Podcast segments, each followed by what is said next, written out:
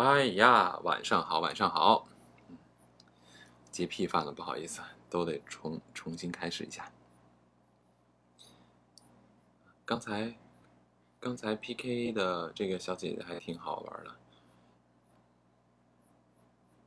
对，又开了一遍。嗯，我我在聊主题之前都都会把刚才的那个 PK 的那个就 去掉，因为我可能会。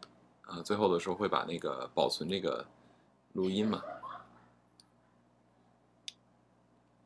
？OK，欢迎各位晚上又来听我胡说了。咱们时间到了，咱们正点开始，好吧？先欢迎一下，欢迎一下品格，欢迎一下一诺，欢迎一下小追，欢迎一下西，嗯，讲究人 就。就觉得难受。如果要是把那个一些零碎的也放到录音里边的话，万一要是，一般也没什么人听。但是万一要有人听的话，我不想让别人去听到一些很浪费时间的东西，所以一般我就会把它砍掉。OK，咱们今天聊的主题是少就是多，呃，它是一个关于极简主义的这么一个话题，嗯。不知道大家对那个极简主义这个词有多少了解？嗯，你们有听过极简主义这个概念吗？现在年轻人应该都知道极简主义吧？就比如说，我要说两本书的话，你们应该是有听过。一本书叫《断舍离》，还有一本是……对对对对对，《断舍离》，还有一本是那个叫什么《极简生活》呀，还是什么的？反正两本书啊，都是日本作者。写的，然后在中，在国内前一段时间很火，所以小追啊一诺你们应该都看过对吧？然后呢，极简主义肯定对这个概念也不陌生。我们呢就大概的来说一下，就是极简主义的概念。其实极简主义这个从概念层面的话，有非常多种理解。我个人对极简主义的理解就是尽可能的去掉一些没有必要的。东西，它分几个层面，因为极简可以从，比如说设计里边可以有极简主义，对吧？嗯，不管是工业设计啊、建筑设计，然后艺术里边有极简主义啊，音乐有极简主义，甚至连舞蹈都有极简主义舞蹈，就有点有点 有点像那个行为艺术的感觉了。所以就是每一个都有。呃，另外一个呢，极简主义可以在思想层面。精神层面都可以有极简主义，在我看来，极简主义的一个基本的概念就是，凡事做减法，无论是对物质的看法可以做减法，对于我们思维的层面的话，我们也可以做减法；对于我们的需求层面可以做减法，人际关系层面可以做减法，基本上处处都可以做减法。有的时候人说生人生而孤独。我觉得人不怕孤独，人怕寂寞。孤独实际上是自找的，而且，呃，随着年龄的不断的变化，哈，年龄越来越大，我相信每个人应该都能感受到一个共同的一个感受，就是我的朋友圈越来越小了，我跟我一起花时间这种吃喝玩乐的人也越来越少了，有的时候甚至会。产生一种所谓的孤独感，但实际上是一种寂寞，它不是孤独。嗯，孤独是可以真的很好的去跟他相处的，而寂寞真的是一个很痛苦的一件事情。我觉得我可能不怕孤独，我更怕寂寞。嗯，所以每个人吧不一样，有的人呢比较喜欢，也很享受孤独。我这个人呢是想。想去享受孤独的时候，我就想去享受，但是双子座都这个臭毛病是吧？想热闹的时候又想热闹，就很纠结。但是随着年龄的变化，有的时候就会发现，呃，你打开手机，翻看朋友圈，或者是翻看一些联系联络方式，联那个什么通讯簿之类的，就会发现很难找到人。可以跟他去聊天呀，或者去打发你寂寞的这个时间。有的时候就会，呃，感到寂寞的时候，就会去看很多人。这个时候，我就发现我的大脑并不是在做极简主义的这种减法，而是思维中越来越多。比如说，当我看到一个想去说话的人，我就会多想：哎，他现在方不方便？如果我跟他说话，会不会影响到他的工作？然后呢，还有的时候就会想说：哎，我要跟他说话，会不会让他的家人误会？或者我会不会让他本人误会？或者？他会对我有什么其他的印象？总之就会想的越来越多，不像年轻的时候啊，小时候根本不会思考这些事情，就很简单。寂寞了，觉得跟谁能说话就直接找人家，不行我就换一个，不行我再换一个，对吧？现在岁数大了，好像就很难这么做。嗯，看来在这个方面并没有做减法，而做了加法。但是呢，在现实生活中，朋友圈子确实越来越少了，呃，身边的人也越来越少了，做了减法。可能是因为脑子里边做了加法，所以生活中就做了减法，对吧？减少了很多的麻烦，嗯，同时获得了很多的时间，也增加了不少寂寞感。所以今天呢，呃，极简主义的这种方式也有很多，那是身份隔阂了，呃，也有的是吧？有的时候是因为身份有隔阂，有的时候也是因为。怕哎，白菜来了，好久不见，晚上好啊。呃，有的时候也是怕别人，呃，给别人添麻烦。毕竟现在大家随着年龄的增长，都是可能有自己的生活，有自己的呃家庭，嗯，所以呢，也不想去打扰别人，因为打扰别人的时候，别人可能也愿意来花时间到你身上，可是呢。他自己也有自己的生活，如果有冲突的话，可能就会导致一些，啊，给对方一些压力啊，或者一些所谓的朋友关系带来的一些责任压力，我觉得都不太好，很麻烦。跟人交流有时候很累，还不如跟小动物交流。天哪，一诺，你这个说的我虽然同意，但是听起来有点悲凉。呃，小追说对。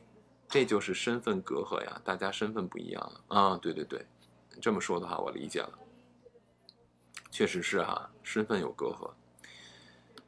生活层面的这种极简主义啊，我我其实个人看了很多极简主义的，不光是文字内容，我看了特别多的视频，看了很多的一些这个人物介绍，还有一些类似于这种纪录片哈，极简主义。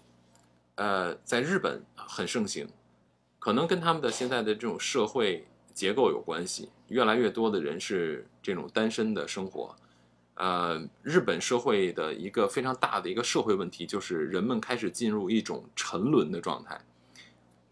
跟小动物交流不累，对，确实不累，就不用想那么多，是吧？他们就是能感受到你对他们的好，他们也能很清楚明白的。表达他们对你好，非常简单，很舒服，不像人呀，哎，人真的好累啊。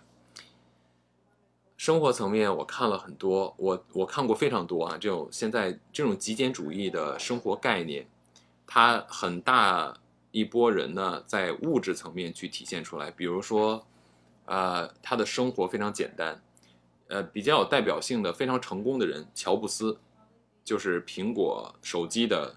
对吧？就是苹果公司的老板，然后也是苹果手机的这个呃创造者，他就是一个一直到三十多岁都处在一个极简极简生活的。他当时住的房间里面基本上只有一个书桌和一个地上一个床垫，什么都没有，就是非常简单。然后包括咱们之前聊过，扎克伯格也是，也是类似于极简，呃，他衣柜的衣服都是灰色的，对吧？不会不用去思考。这些都是在物质层面做减法。家里小动物地位比我都高，那正常啊。你家小动物，呃，对你父母来说的话，比你贴心多了，是吧？所以呢，就是，呃，在日本这边现在也有非常多的人很流行这种极简主义的生活方式，我个人也是非常喜欢。为什么呢？呃，等一会儿我会跟你们说哈，我一会儿会聊到我的一些经历，那个时候就会讲到。另外一个呢，我了解到的极简主义比较盛行的地区是在北欧，北欧的一些国家，包括瑞典、瑞士啊，然后丹麦呀，对吧？这些国家，他们其实从整个的综合。这个所谓的这个国家有没有钱的这个来评判的话，他们是一个富裕的国家，这些都是富裕的国家，但是他们真的不算有钱的国家。呃，人的生活方式也非常的简单。其实，其实，在很早以前啊，比如说在这个我们认识到这两本书《断舍离》和啊《极简的生活方式》这这两本书以前，我忘记第二本书的名字叫什么，但类似啊。在这两本书之前，其实我们就接触了这种极简主义，是什么？就是啊，大家应该知道宜家、宜家家居，对吧？你们肯定知道宜家家居。宜家家居实际上就是一种这个啊极简主义的设计风格。所以，北欧的这种设计风格很早就进入中国了。我要没记错，应该是在九十年年代末的时候，应该是在九几年的时候，呃，北京的第一家宜家。呃，那个时候就就是觉得，哎呀，很很新奇，对吧？然后呢，这个颜色呀、样子都很简单，线条也非常的简单，对，所以那个时候我们就接触了像这种极简式的啊生活方式的风格。呃，在九十年代的时候，呃，刚刚开始流行这个家里边装修的时候，我记得当时都是那种什么要包墙围呀，要做暖气罩啊。要做吊顶啊，然后各种的那种布灵布灵的那种水晶的吊灯啊，反正都是一些极具奢华感的东西。近些年呢，就越来越倾向于这种呃简单线条啊，清晰明朗的感觉了。所以我觉得这也是一个发展的方向，可能跟我们年年轻越来越年轻的一代的整个的审美啊，包括价值判断呀，都不太一样，对，都会有变化。我我有一个朋友，他是丹麦人，呃，不是一个朋友，应该是说一对夫妻，他们丹麦人。然后这两个人呢很有意思啊，就是他们是呃，他们是原来一直他们是丹麦人，但是在英国生活在在伦敦，呃，都非常高。这个女生一米七九，她老公是一米九三啊，还是一米九二啊？对，都都非常高。北欧人真的很高。然后呢，有一次我们就聊天聊到什么？就是丹麦这个国家本来很小，所以他们基本上人出行都是骑自行车，没有那么多的交通工具，偶尔的时候才会去需要去坐到车，公共交通这种，基本上大家出行都是以这个，呃，骑车为主嘛。然后我的那个这个朋友呢，呃，我就跟他聊天，有一次我就问到说，我说你们都不开车的吗？他说我们都不开车，我们都不开车。我说我说为什么？他说因为我们的国家很小。根本就不用开车，这是第一。第二呢，就还要呃想什么停车呀，什么各种关于车的东西，觉得很麻烦，所以就不会想买车。我说那买车的人多吗？他说不多。我说好吧。然后他就给我讲了一个故事。他说，我就问他，我说所以你家从来没有车吗？哦，我想起来为什么了，因为有一次他说他一直不会开车，他到了英国也不开车。我说啊，我说你不会开车吗？他说不会。我就觉得很奇怪，你知道吧？因为可能因为他是他是西方人的脸，对吧？所以呢，我自然而然的就会把它归类，就跟昨天咱们说的那个是偏见啊，或者说刻板印象，对吧？我就把它归类，哎，西方人不会开车，因为我我脑子里想的是，美国怎么可能有有人不会开车？那怎怎么活嘛，对吧？嗯，结果呢，对，其实就是因为他们他们就可以不开车，所以他们没有驾照，也从来没学过怎么开车。我说，那你家里边从来没有过车吗？他说：“我家曾经有过一辆车，还是他的。他说是他爷爷，呃，有一辆一九四几年的车。后来他爷爷去世以后呢，就把这辆车留给了他爸爸。我说：哦，我说一九四几年的车，那现在还有吗？应该成古董了吧？他说没有了。啊，然后他跟我说了一句话，我觉得特别逗。他说：啊，那辆车后来终于坏了。”他用的是“终于”这个词，我说什么叫“终于”坏了？他说，因为有那个车的时候，我们全家人都觉得特别麻烦，还要去考虑他在哪儿停，还要考虑给他加油什么之类，很麻烦。结果有一天它坏了，然后我爸爸回来说：“啊，这个车坏了，就问我们说我们要不要修，我们全家一致说不要修，然后就让那个呃这个旧车处理站人把他拉走了。他说我当时印象特别深，因为他他当时他说他当时十几岁，还没还没有到二十岁，应该上高中。他说当时我们的车被拉走以后，我们全家那全家那天晚上还还一起聚餐庆祝了一次，说哇这个车终于走了，这种感觉。我当时这个，我当时听完他讲这些东西，我我我觉得非常好笑，非常好笑。嗯，说那个车坏了，然后我们全家来庆祝一下，很有意思。车我没惹你们任何人，对啊。这是我碰到的第一个北欧人，第二一个是我那年去啊，我那年去台湾的时候，我去就之前跟你们呃说过，我说那个我去那个花莲那边，不是还碰到一个大姐，她完全不会。啊，完全不会不认识字嘛，对吧？呃，这个呢，就是我去花莲的时候要坐他的火车到某一站，我忘记叫什么名字了。然后我想走路去清水断崖，是一个挺好看的地方。嗯，就是在那个火车站的时候，就碰到两个呃瑞典人，然后我就坐那边等车，就跟他们聊起来了，就聊了会儿天啊，啊不是瑞典，瑞士人。然后呢，我就说，我说，哎。我说那个，我想我能不能问问个问题？我说我听说你们那边的人工作每年只需要工作六到八个月就就可以了，是吗？他们说是的。然后我说我我我我可不可以问一个比较私人的问题？我说我真的很好奇。他说没关系，你问。我就问他了。我说那这样的话就是呃家庭的这种收入怎么解决？难道没有问题吗？他们说。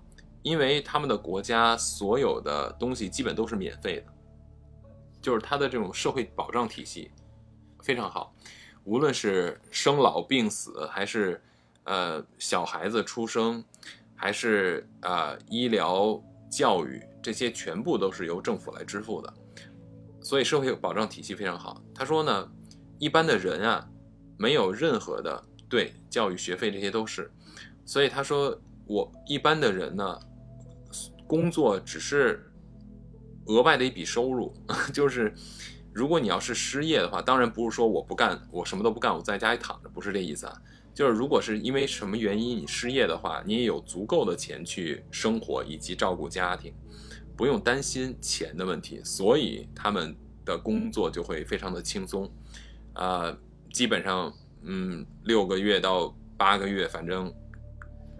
工作的钱也基本上都剩下来，他们也很少去投资，呃，他们基本上就是除了交完那些该弄的东西，他们也很少会去考虑这个什么投资赚钱，好像他们对钱都没有太多的概念，真好是吧？我也觉得真好，他们也不会太多去规划所谓的钱，呃，也没有太多的人会去考虑我以后想成为多多么富有的人。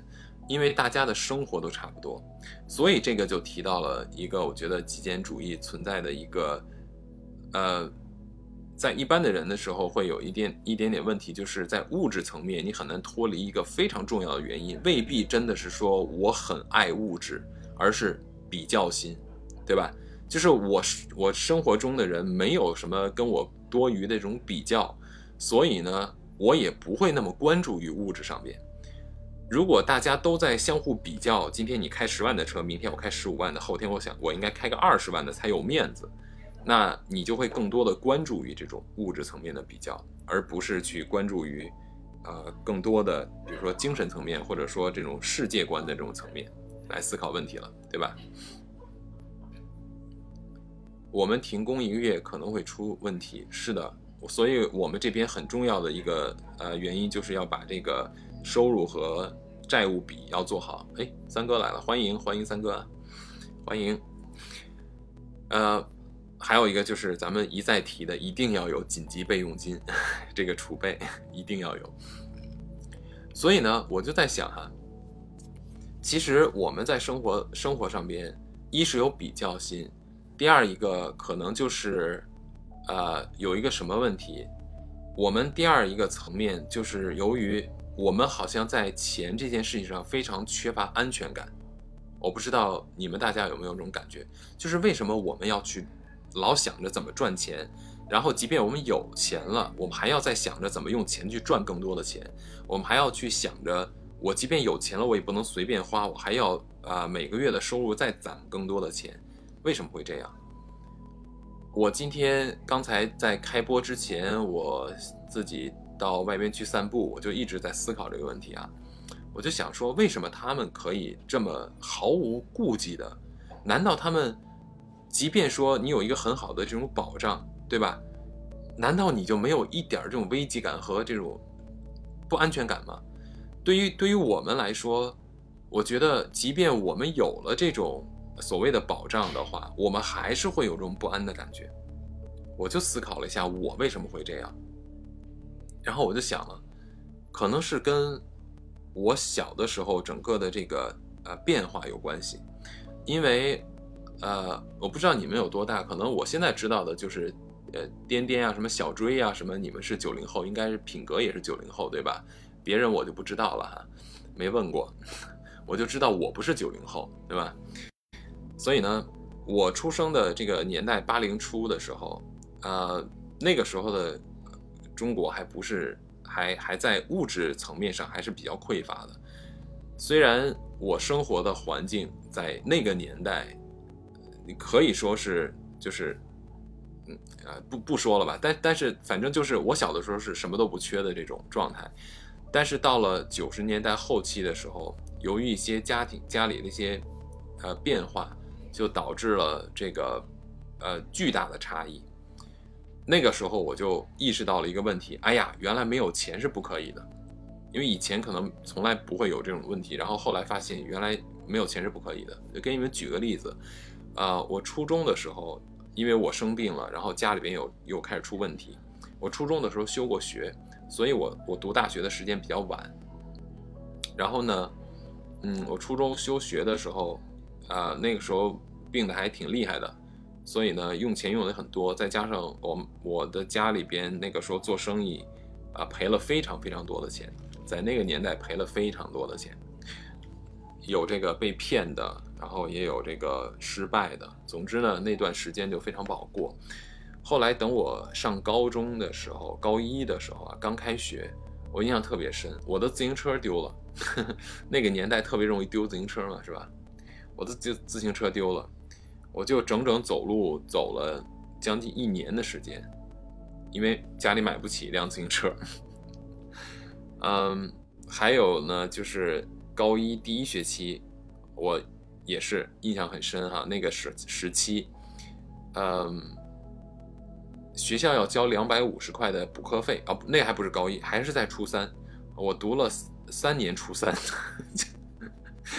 所以我的我的跟我同届的同学都读高三了，我才读高一。等他们读高二的时候，我还在读高三，然后一直在同一个学校。然后那个我高中的时候，大家一起打篮球，他们都高二了，我还在初三。然后打球的时候，他们就管我叫初三郎，呃，给我起外号叫初三郎。后来那个我就是，嗯，后来我那个三 三哥送我一辆，好的好的啊。送我一辆，太好了，呃，不不用特别好的，捷安特就可以，要西马诺的二十四速的就可以了，就可以了啊。然后呢，我的我的那个当时那个补课费要交，呃，就是学校的第四节补课费要交两百五十块人民币，我家里没有，我妈妈得到楼下邻居家去借两百五，嗯。还有一次是我印象特别深，是也是在休学期间啊，我妈就跟我说，啊，家里只剩一卷手纸了，要省着点用，还有一一个礼拜才发工资呢，我就只有十块钱了，所以当时印象特别深，当时印象特别深，这个可能就是那个年代给我造成了这种呃这种落差感。之前我也跟你们提过，我上刚上初中的时候，包括我上小学的时候，家里经济条件非常好，所以我上初一、初二、初三的时候都是穿了三双乔丹鞋嘛，就是乔十一、乔十二、乔十三，正好就是初一、初二、初三我这个年代。后来到了十四就不买了，为什么？因为家里就开始没钱了。可是呢，还是很不懂事儿。那时候因为爱打篮球嘛，买一双鞋还是要八九百块。我就反思了一下我的这个。从小生长的，为什么我会有这个不安的感觉啊？首先，第一呢，就是我们没有这种社会保障体系，一旦家庭出了问题的时候，经济出了问题的时候，你真的没有一个可以能够给你兜底的这么一个环境，就不管你有多少钱都没有用，你一旦没有了，它就是没有了。所以给我造成了一个这种，呃，这种。呃，不安感也是这样。不管你现在手里有多少钱，我总是觉得它有一天可能突然就会没有，所以就会不断的去思考怎么会把它，呃，增加一位数，增加一位数的这种感觉。甚至有的时候还会不断的就看着你的这个账户，然后去去去去思考着它需要多长时间可以增加一位数的感觉，所以就非常非常的呃难受。我觉得极简主义的这种概念，除了我们要在物质层面的这种想法上，我想要什么东西的，或者说甚至说需求本身上面，我们可以做减法。另外呢，就是在我们的思想层面也可以做减法。我就在想哈，如果在之前那个年代，我的父母要是能够懂得这些知识，懂得这些道理，嗯，在物质层面，在思想层面，在教育层面，用这种。啊，极简主义也好，或者极简主主义的这种概念，给我们的生活做减法的话，可能我们的生活就不会遇到这样，就是大的波折。这些就是我在生活中啊自身碰到的一些问题。等我到了美国去读书的时候，就会遇到身边周围不同的人。等那个一会儿的时候，我们再再聊到后边的时候，我还会提到这些。那个时候我就会更切实的有这种对比的这种感受了。我看你们说什么了？呃，五哥没纸那段时间咋解决的？不是没有纸了，是还有一卷手纸，但是还有一周才发工资。只有靠找人借卖房子卖车子。那个年代没有房子没有车子，只有现金。嗯，因为那个时候是九十年代啊，九四、九五、九六年的那个年代啊，没有什么车子、房子的概念的，没有个人资产的，嗯，所以你你赚的钱就是现金，也没有真正的投资，也没有什么真正投资这个东西。那个时候，呃，我们那个年代是刚刚流行叫下海的年代，那个年代呢，呃，就是。连那个中国股市好像 A 股都没有进都没有设立呢，好像是这样的，我记得是，应该应该是没有股票，我记得股票是九几年有的呀，呃，九十年代初有股票吗？有，我上海可能有交易市场，北京好像没有开盘，没有，没有没有那个，我不知道，反正那个年代，即便是有股票市场，可能家里也没有多少人去懂这个东西吧，或或者去思考这个东西，也不懂，对吧？嗯，所以，所以就是我们在思想上做减法的时候，啊，应该可以去，嗯，考虑什么东西应该去更多的思考，去减少它。然后呢，在没有必要的一些思维上面，是不是应该去考虑不要过多的去思考？在物质层面的话，让我们尽量的去减少挑选，啊，就不要费那么多的精力。比如说，我一天三顿饭，我。到底要吃什么呀？鸡鸭鱼肉啊！我花多长时间去思考，总是去思考，在我怎么去变着花样的去吃这件事情上。当然，我并不是在说这样不不好哈，因为每一个家庭有自己的生活方式，有的家庭就是很喜欢吃。我觉得在选择吃或者在选择烹饪的这个过程中是一种享受，那当然没有问题，那一点问题都没有。我只是举个例子，就是把一些其实自己不是真的很爱的这种事情。或者啊，或者一些东西，尽量的能够把它做减法的话，可以让我们获得更多的自由的空间。第二一个，在思想上做减法的话，我觉得有一个很重要的啊价值，就是你在未来不会被胁迫。呃，有没有？我不知道你们有没有想过这个事儿？我反正是有有考虑过这个问题。比如说，当你的思想过于丰富的时候。或者你对名、对利、对物质、对得失想的很多的时候，我们很容易被别人抓住把柄去胁迫你。举个简单例子啊，如果你的领导或者你的同事，如果他们认为你特别需要这份工作的话，那他可能就会利用这点来欺负你，哼，对吧？因为你的得失心很重的情况下，他就会用这个来欺负你。我觉得我们当然有我们自己生存或者生活所必须的部分，但是我们可以从思想上给自己做些减法，而不是在行动上去这种消极对待，而是从思想上做一些减法以后呢？我们的整个的人的表现出来的这种气场也好，或者说我们表现出来的这种，啊，给人的感觉也好，就不会让别人，呃，觉得说，你看，这个就是他的弱点，你知道吧？我们就可以抓住他的弱点，然后来利用他、使用他，或者甚至来胁迫他。很多人加班赚奶粉钱，对的，就是，或者我们应该怎么，我们怎么把这个。改变一下，对吧？也许我们不把真实的我们为什么要做表现出来，我们可以用另外一种方式，来来来来，呃，做一些遮掩啊，也是自我保护，对吧？比如说，嗯，哎呀，我很无聊啊，反正不如我来加班吧，你回家吧，对吧？既可以赚到人品，又可以赚到钱，就不要那么傻乎乎的。哎呀，每天都没说我要赚哪一分钱呀，我要 干嘛干嘛的。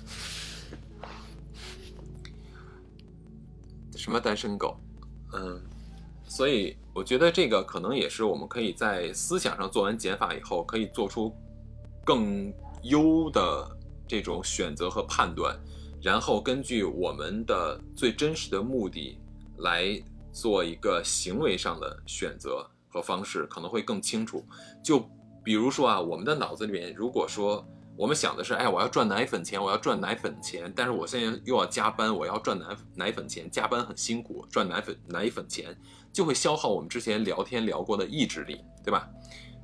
我们就会聊，就就就会减少我们降低我们的意志力。我们在聊那一期的时候不就说过了吗？说让自己专注于某一些一件事情上，把思维简化，这样的话就可以把你的意志力放到更重要的事情上，不去消耗掉那么多没有用的事情。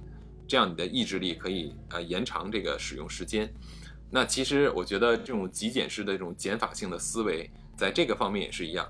我们不去考虑，反正你再怎么考虑要赚奶粉钱，你还不是一样要去赚钱，对不对？没错，赚钱付首付什么之类的，就这些想法。你你自己知道我没有这个是我需要去做的事情就可以了，你不用总是去想它，因为你想它也不能直接把这个想法换成钱或者来解决这个问题，不如把这个在我们的思想上给它减掉，我们专注于干什么事情，就是能够解决这件事情的事情，赚钱就好了，我们只专注于赚钱就好了，对吧？这个可能也是就是如何在思想上做减法的一个呃。一个一个方面，如果你天天想的更多的是赚赚钱啊，付首付或者你的生活层面东西，你势必会无形中把它带出来。这个，哎呀，社会这么复杂，你就不知道是不是有心的人会拿去使用了，对不对？所以这个，我们可以把它延展一下，思考一下，在思想上做减法的意义。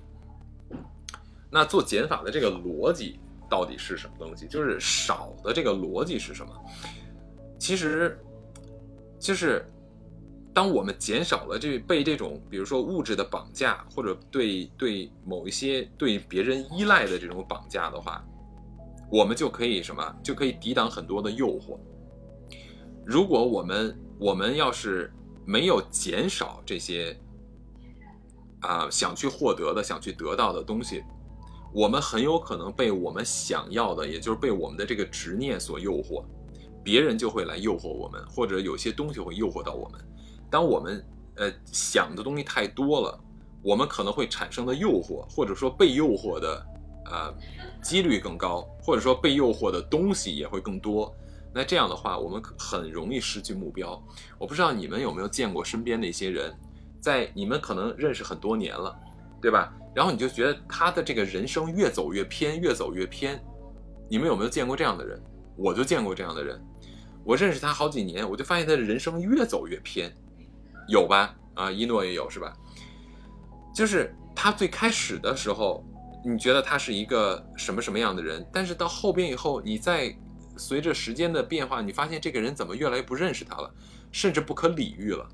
其实很多时候的原因，就是因为当他最开始想达到某一个目的的时候，他想要的太多，因为他太想达到这个目的了，就会想很多很多的办法和方法，然后在各种的办法和方法的执行过程中，就会节外生枝，节外生枝就会被人看到弱点和把柄，就会被人去引诱，被人去诱惑。这一类的人通常都无法实现他们的目标。这一类的人通常都会被别人作为的枪手，好一点的可能会在这个过程中享受到一些所谓的福利或者一些我们叫一些甜头，但是后边通常这一类人也都会作为替罪羊。本来也好的，钱也赚三十多万，到头来什么都没有，没结婚，没房，没车。对这种人很多，非常多。我我我就一个。呃，认识的一个朋友，她的前夫就是这个样子。嗯，他那个，呃，他们离婚可能有几年了，五六四五年五六年了吧，现在应该有对。然后他就跟我跟我八卦，呃，前两天跟我那个让我帮他介绍一个律师，然后他说他要重新签一下他们的那个协议还是什么之类，因为好像说他前夫经常不付孩子的抚养费。后来呢，他就跟我吐槽，就八卦了一下，就说他这个前夫呀，离婚都已经五六年了，然后到现在的走路是越越走越偏，其实就是一个小公务员，就是一个小小的公务员啊，也没有什么，也没有什么权利，也没有什么所谓这种捞捞的机会，连这个都没有，就是他想去办错事，他都没有。嗯，人都三三十三十七八岁了，然后呢？到现在可能连个科最多也就是个科员吧，我我不太懂他这个下边的这些啊级别是怎么划分的，他也就是个科员吧，据说是，然后呃每个月就是那点固定的这种公务员的死工资，但是呢，嘴里边全部都是很大的东西，呃，好像现在的债务也越欠越多。他们离婚这五六年，前两年他又结了个婚，又生了一个孩子。现他这个孩子好像今年刚出生，现在跟他第二婚的妻子又开始在闹离婚。然后他之所以找我，让我帮他介绍个律师，就是解决这问题，是因为她跟她前夫还有一套没有结清的房产纠葛。但是她现在二婚以后呢，又要再闹离婚，她就不想。你懂我的意思吧？非常复杂。那具体的咱们就不用一直说了。但是这个结论是什么？就是，呃，他的这个前夫最大的问题就是没有成长，呃，中间可能经历了太多的诱惑，就想哎通过这个弄一点，通过那个弄一点，完完全全没有没有啊做减法，而是越来越多做加法，把自己搞得很乱。你的思想上一乱，精力上就乱，精力上一乱，你要去应付太多的人，所以他就说他前夫最大的问题就是酒局太多，一天到晚的都好像很忙，跟别人在喝，但实际上没喝出任何结果来。这个就是没有做减法，不断的给人生做加法，进入了咱们之前说的贫穷的循环，所以他现在是欠了一屁股的债，呃，两个孩子的抚养费都付不了，然后呢，对啊，就。各方面都都已经越来越乱，哎，这个很可怕。所以少的逻辑，我个人觉得，它是思想上不要让自己过多的牵挂或者过多的依赖于不同的啊这种物质上或者是人上面，包括依赖于人际关系。很多人都会有这种，我要去花时间去接触人，我要花时间去认识人。我要去花时间搞我的人脉圈子，我的人脉圈子在未来这是一种投资啊，怎么怎么样？其实，这个都是在给在给自己有限的时间做加法，而不是做减法，对吧？我认识人是应该的，但是是不是什么人都要花那么多时间去认识？本来认识一个人就需要花很长的时间，花很多的精力，然后你同时还认识那么多人，我觉得效果应该不会特别的好，对吧？这是我个人感觉，这个。其实像极简主义的这个想法，它的一个核心的底层逻辑啊，在老子的《道德经》里边其实就有。嗯，我不知道你们记不记得那个《道德经》里边有这么一句叫“五音令人耳聋，五味令人口爽，驰骋攻烈令人心发狂。难得之货令人行妨，是以圣人为父不为为父不为目，故去彼取此。所以就是这这段这段话的文字，我觉得就非常贴合我们之前上面说的聊的这个逻辑，就是呃极简主义的这种这种思维的减法，少就是多。看五音令人耳聋。我们如果过度的去追求这种美好的音律啊，任何的我每天都要去听各种的美好的声音呀，我其实听多了以后，你你的你就会感到疲惫，对不对？五味令人口爽，就是天天的山珍海味，实际到最后，你可能都未必能够再品尝出什么，呃。有价值、有意思的东西了，就就跟那个大家都知道，对吧？也不用说太多，珍珠翡翠白玉汤这个故事不就是这么回事吗？是不是？所以，我们的底层逻辑在以前就已经是都已经跟我们讲过了，只是现代人可能没有真正的有时间去思考和学习，呃，真正有价值的东西，而把更多的精力集中在如何去。获得更多上了，对吧？时间和精力全部都花在这上面了。所以老子说啊：“是以圣人为父不为目嘛。”这个就是最实在的一句话呀。我觉得这个“为父不为目”不光是说我为了填饱肚子，而不是单纯的让我看着食物，让我看一大桌的美食，我都肚子里装不下。我觉得它不单单是指这个。我觉得放到现在的时候，它可以把它。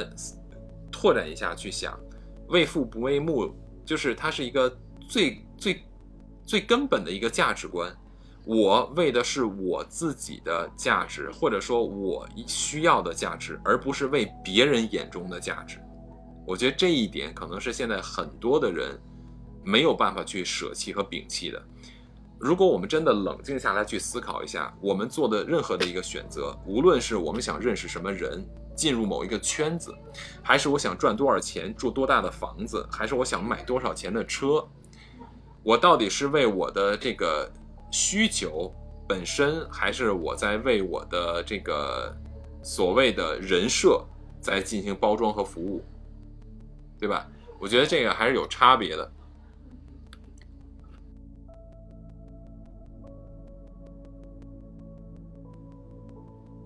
所以呢，我觉得我们我们在做这个去彼取此的时候，如果没有很好的一个价值判断，我们就很难做出断舍离。哎呦，我之前好多人都跟我提过断舍离，断舍离，他们经常跟我聊天的时候说到的就是，哎呀，这个。断舍离太难了，我看什么东西，我想断舍离，我都断不了啊，舍不了也离不了。嗯，我觉得确实挺难的，因为我自己的话，比如我我我想扔掉衣服 这件事情，我就很难，所以我到现在还穿着十二年的 T 恤衫，是吧？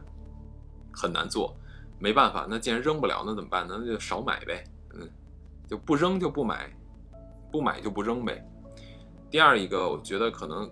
还是有人会有这种价值上面的这个判断，没有非常明确的能够脱离开自己，也就是跳出自我来观察我到底真正需要什么，而我并不是真正呃，并不是完全需要什么，我可以通过这种我真正需要的把它留下来，不是真正需要那部分就把它脱离开，这个断舍离做到最极致的。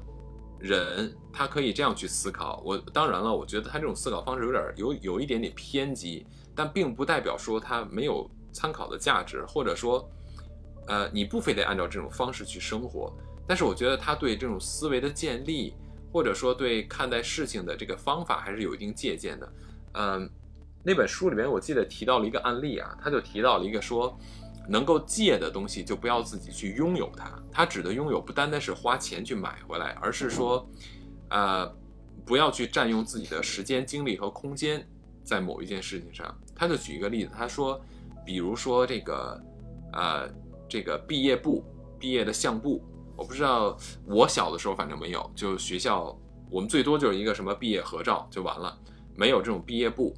呃，我这个毕业簿叫 yearbook，我是到了美国以后读大学我才知道这个东西的，就是它每一年每一年哈，不光是毕业，它每一年都会让你拍一张照片，然后把全校所有的学生和老师都放到一本书里边。所以你读大学，比如你读四年或者五年，你会有四本五本这个这个这个 yearbook，呃，类似于同学录，对对对，这些，哎，适合且必须的才留下来，对，哎。啊，本心来了，哎，走了，好吧。对，所以呢，类类似于同学录，它叫 yearbook，它是每一年都有，可能也叫同学录吧。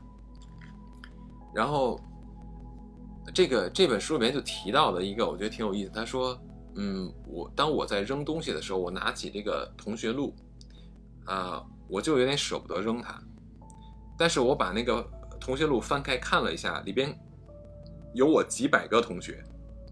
然后我又看了一下我的通讯录，我起码有几十个人的联系方式，尤其是现在嘛，因为现在网络时代，比如说你可能有他的一些啊，这个就是 social account 叫什么那个社交媒体账号啊，这种联络方式。他说这本这个同学录我可能好多年都不会拿出来看一次，它是有一些这个纪念价值或者有些存在的意义。但是如果我真的很想看的时候，我完全可以找我这几十位同学里边的人，然后来看一看。我没有必要非得留着它，然后他就通过这样的想法就把它给丢掉了。我觉得，呃，这个倒不是说我们一定要去这样去丢掉它，我只是说他的这种思维的方式可以给我们做一种参考，挺有意思的。同学录我没有，但有一件衣服是班里同学、老师、家长的。呃，校长的签名，对吧？嗯，这种纪念的东西，对每个人可能意义是不同的。所以呢，我用这么一个比较，在我看来是他一个比较极端的案例哈，就是连这种记忆的东西可能都会丢弃。当然，我相信如果是家庭的，啊，自己亲人的这些，他可能就没有这么容易去丢弃它。那我觉得那就有点过过了。现在幼儿园都有类似的相册同学录，天哪，这东西挺贵的吧？对，所以像我不知道你们啊，贵吧？我猜就应该挺贵的。嗯，我我不知道你们，像我的话，我印象中，呃，我是不会去看这些东西的，就我不会没事老拿出来去看的。所以如果这个东西要是真的有的话，可能有一本就差不多了，每年都有。挺多余的，在我看来，对，所以这个案例，呃，希望可以帮我们能够借鉴一下。我觉得以后我再去思考什么东西要丢弃的时候，我可能会更深层次去思考这个东西，啊，它对我的这个价值的或者说意义的这个有多多么的深，多么的厚，然后来进行决定了。然后现在我想给你们聊几个我在呃读大学的时候，就是我在美国的时候发生的一些那个日常生活中的事儿，挺好玩的。我觉得，呃，这个我的个人的这种不能叫极简主义生活啊，我的这种就是对物质的需求的降低，我觉得。应该是从什么时候开始的？应该是我我到了美国以后开始的，就是开始读大学以后，因为在我呃读读大学之前呢，呃那段时间我家里经历了这种呃很大的这种经济变故以后呢，我当时一心想的是，我们一定要东山再起，我一定还要回到原来生活的水平和状态，就是这种心态，完全没有脱离这种对啊物质的。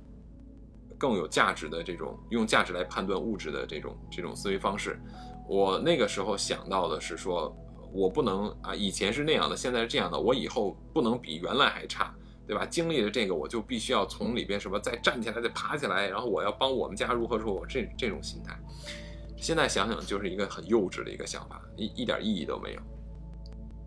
我觉得如果我一直当时要是保持这种心态的话，啊，我可能。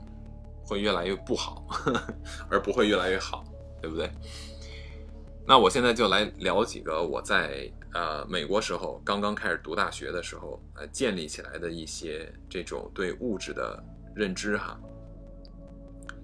嗯，先说，呃，先说先说一下我的这个同学们啊，家里边经济条件都非常的好，在那个年代就非常好。我可能会说几个我的同学朋友，当然我肯定会说一下他们的这个呃经济情况，不是在刻意的去讲他们多有钱或者说怎么怎么样。但是呢，我为什么要说一下他们的经济情况？是因为我。他们的经济情况在现在看来应该也都是非常非常好的，在那个时候就是特别特别好。但即便是这样，他们给我的这种反差太大了，所以呢，我会用这种反差的形式来来聊。嗯，第一个我先说一个，我有一个北京的同学哈，我有一个北京的同学，这个他是读研究生的，比我大，然后当时我们。认识是因为他刚到美国的时候，是我去机场接的他，他是新生，我接的他来了以后呢，就，呃，聊天一说啊，北京的就认识了，然后呢，呃，因为那边呃，因为当时我接触的同学就来自于呃全国各地了嘛，所以呢，就专门碰上某一个自己呃同地区的就比较少，嗯，所以就是一听啊，北京的，当时就。还挺挺挺兴奋的，他是我在美国认识的第一个北京人，然后我们就在我们也是同学嘛，我就是他刚到刚到美国，就是我接的他，呃之后呢，因为他他去了可能半年以后，他的老婆也过来了，他那时候已经结婚了，比我大，然后他老婆也到这边来来读书了，跟他一起两个人一起读的研究生，他老婆很厉害，他老婆是读艺术的，呃美术。非常厉害，他的画经常就是各种展览呀什么的，很厉害。呃，他呢是读的是呃商科，读了一个 MBA。然后我们认识的时候，他就是来了美国，也没有提过家庭条件。但是呢，我知道他们都不会差，因为我那个大学是一个私立学校。嗯，在那个年代的话，可能一年的学费，因为我是零四零五年的时候嘛。一年的学费的话，可能也要人民币三十多万吧，加上生活费，可能也要将近四十万的样子。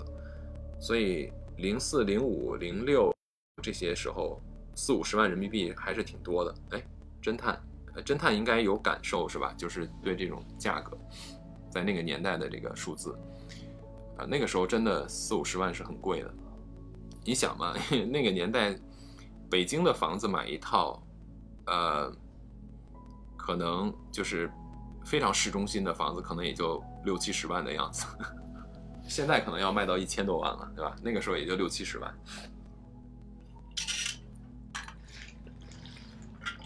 所以当时在我这买两套房，对。所以当时就是，呃，学费加生活费一年可能要三四十万的样子。嗯，所以我知道，呃，来我们学校的中国学生家里肯定都不会差钱，是吧？但是呢，来了以后还是有一些，也有那种比较啊那什么的。当时还没有王健林的存在哈，就是王健林那时候还没有起来呢。当时我们学校有一个男生，他是来自于大连，然后其他的同学就说他们家在大连非常有名啊，号称是大连首富。说是他爸爸的生意都做到了中东啊，什么乱七八糟的，我也不知道干什么的。反正就是我们学校是有一些这样的中国学生，出手非常阔气。那个年代就是到了美国，刚一到，呃，马上就去买一个什么雷克萨斯啊什么的，就这种的。呃，我们学校还有那个开敞篷宾利的，就是，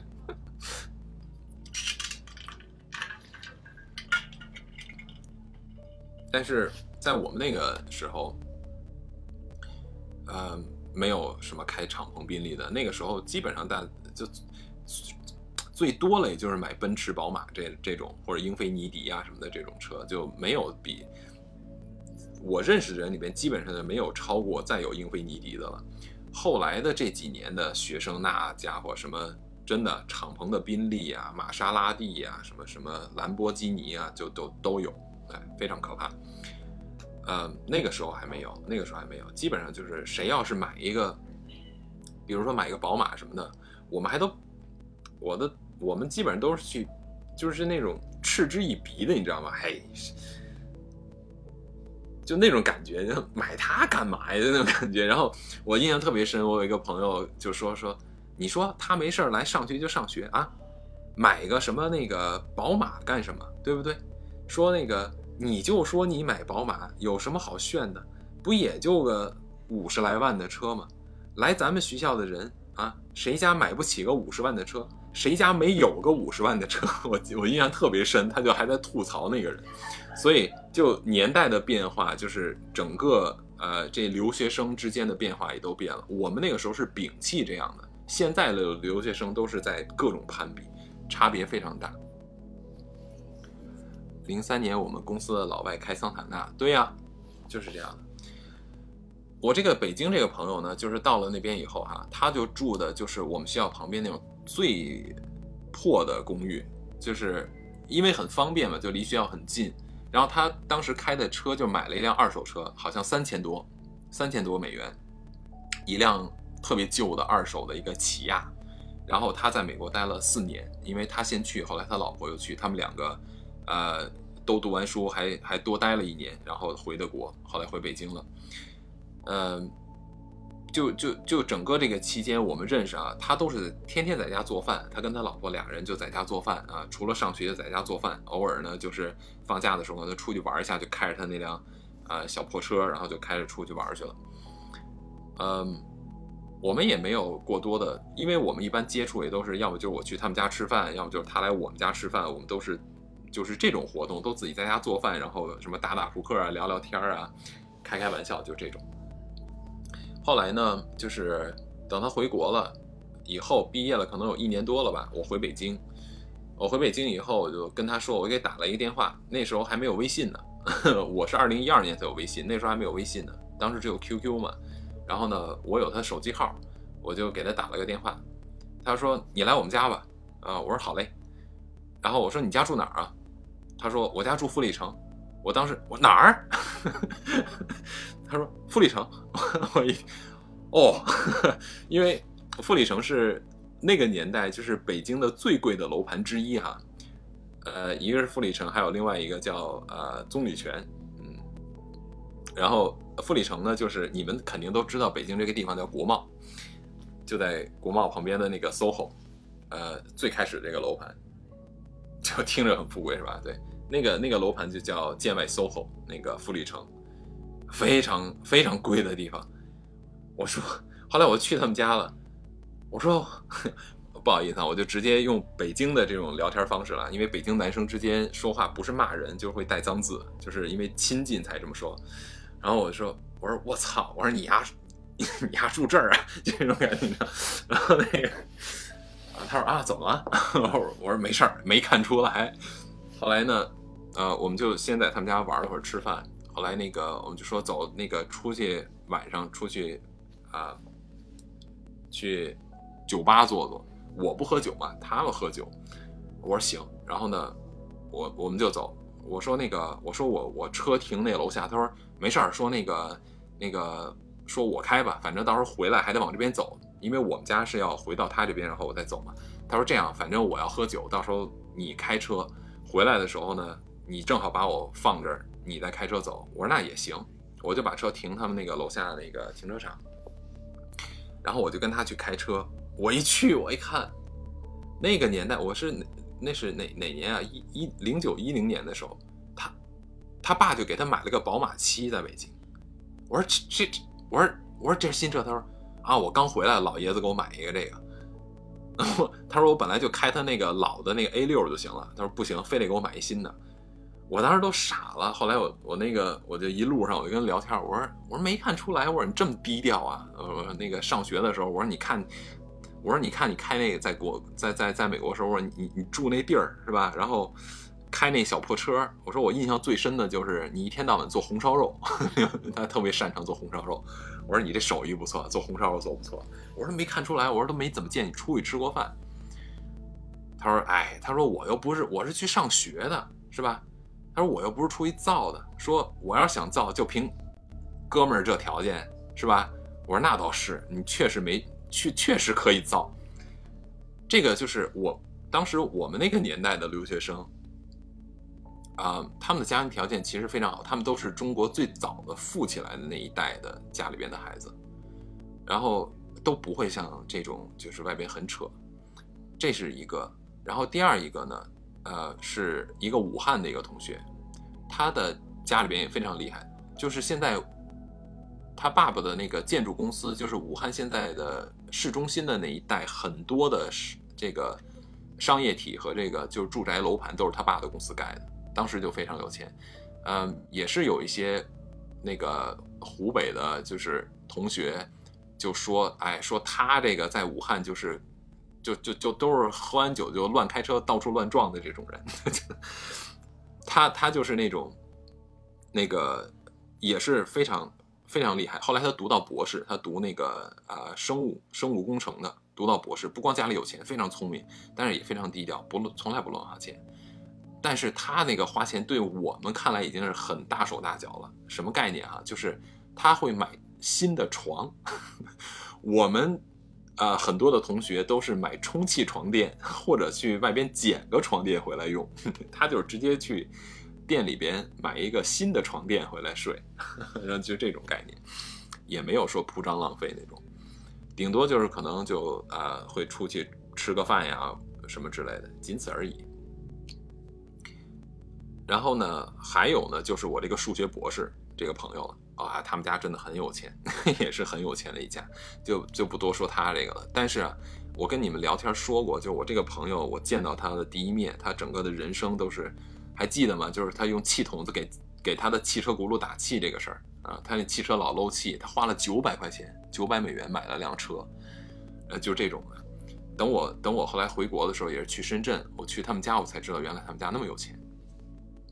就是这种人，然后我为什么要提他们的这个就是家庭经济的背景哈？是因为我们在那边都有共同的爱好。我反正我哎，反正我们家是就是在我的同学里边就是最穷的那种家里面。然后呢，我们在那边就是呃比较喜欢的不是说像现在的小孩儿，呃近些年去的中国留学生。他们基本上都是去炫耀，比如说啊，我的包多少钱？什么这个谁谁开的什么什么车啊？他的那个什么他女朋友那个包怎么怎么样？他给他的女朋友花多少钱买什么东西的？不是这种啊。我我们那个时候对炫富，我们那个时候是炫穷，不能叫炫穷，应该叫什么？就是我们津津乐道的不是我花了多少钱买，我们津津乐道的是，哎，你看我这便宜吧？还有我们那时候比的是什么？哇！我这个，我今天去哪儿哪儿买了件衣服，啊，我这个衣服花了两刀两美元买件衣服，然后呢，另外一个说，我那天买了一个什么什么东西打折多便宜多便宜多便宜，我就淘到什么什么了，然后我们就会很崇拜的，你怎么找到的？就这种感觉。然后还有人发现了，比如说美国有很多的二手店呀什么的，他买买到什么东西就说。我在二手店，这个才才不到一块钱，如何如何，我们就很兴奋，就这种东西 可以聊一晚上，真的。就我穿了一件十二年的 T 恤衫，就是我五美元淘回来的，Nike 的，现在穿到那个钩都已经掉了，那个标都已经洗掉了，都已经乱七八糟，我还在穿，十二年了。然后呢，我们就会去去，质量真的好，领子都没卸，嗯。对，真真好。然后啊，我我们就会去聊这种东西，这个都不算过分的。你知道我们聊的更过分的是什么吗？我们聊的更过分的就是，谁谁谁那天在那个小区里边捡了一张桌子，要么他那个谁谁谁捡了一个电视，那个谁谁谁捡了一个当时还是 DVD 机嘛，说捡了个 DVD，然后说那个谁谁谁捡了个床垫子，如何如何。结果我们当时就是什么，经常没事儿的时候晚上哈，因为其实美国的它的这种娱乐方式跟，呃，海淘免费的，我们都是去什么垃圾呃回收附近呀，要么就是小区，因为美国那个家庭一到了那个每周，就是比如说啊周二、周四啊或什么之类的，他们比如不要的东西会放到他们家的门口嘛，对吧？就是前面草坪上啊，我们就去捡垃圾，真的好，那个垃圾不是不是那种脏的都不行了的，对他们就是因为美国的东西更新很快，你知道吧？而且他们有时候好的东西就就扔了。就我跟你说的那个，呃，刚才我说那个武汉的那同学，家里非常有钱，他就有一天特别美，说来我们家来我们家，我说怎么了怎么了？然后我们几个人就跑到他们那儿去了，看到过这种视频是吧？对，我们就可喜欢去捡了。然后我们就喜欢去开着车，就是到了周二、周四收垃圾的时候，就到不不同小区里边开车转一圈，看谁家有什么好东西放门口了。那时候特别爱干这事儿。然后呢，哎，不怕你们笑哈，我现在美国的家里边，啊，好像还有两两件家具是我当年读大学的时候捡回来的，现在还在用。要么就是有同学搬走了不要的东西。然后可能我们就把它拿过来啊，好给我吧，给我吧，就这种，然后就一直用到现在。有收废品的，它是这样的啊，你说那个就是花钱买走吗？没有，没有这种。对，反而有的时候你要给这个收废品的钱，他帮你搬走才行。也去那边捡废品。呃，我这个就我我我刚才说那个，我那朋友特逗，就是武汉的这个，他就跟我说，哎，今天晚上来我们家，来我们家。我说干嘛？我这捡一好东西，我们就去了。当时的时候，就是刚刚那个年代，还是那种电视，还是那种大屁股电视呢，你们知道吗？还没有液晶的，什么什么什么 LED 的，什么什么什么 OLED 这种东西还没有。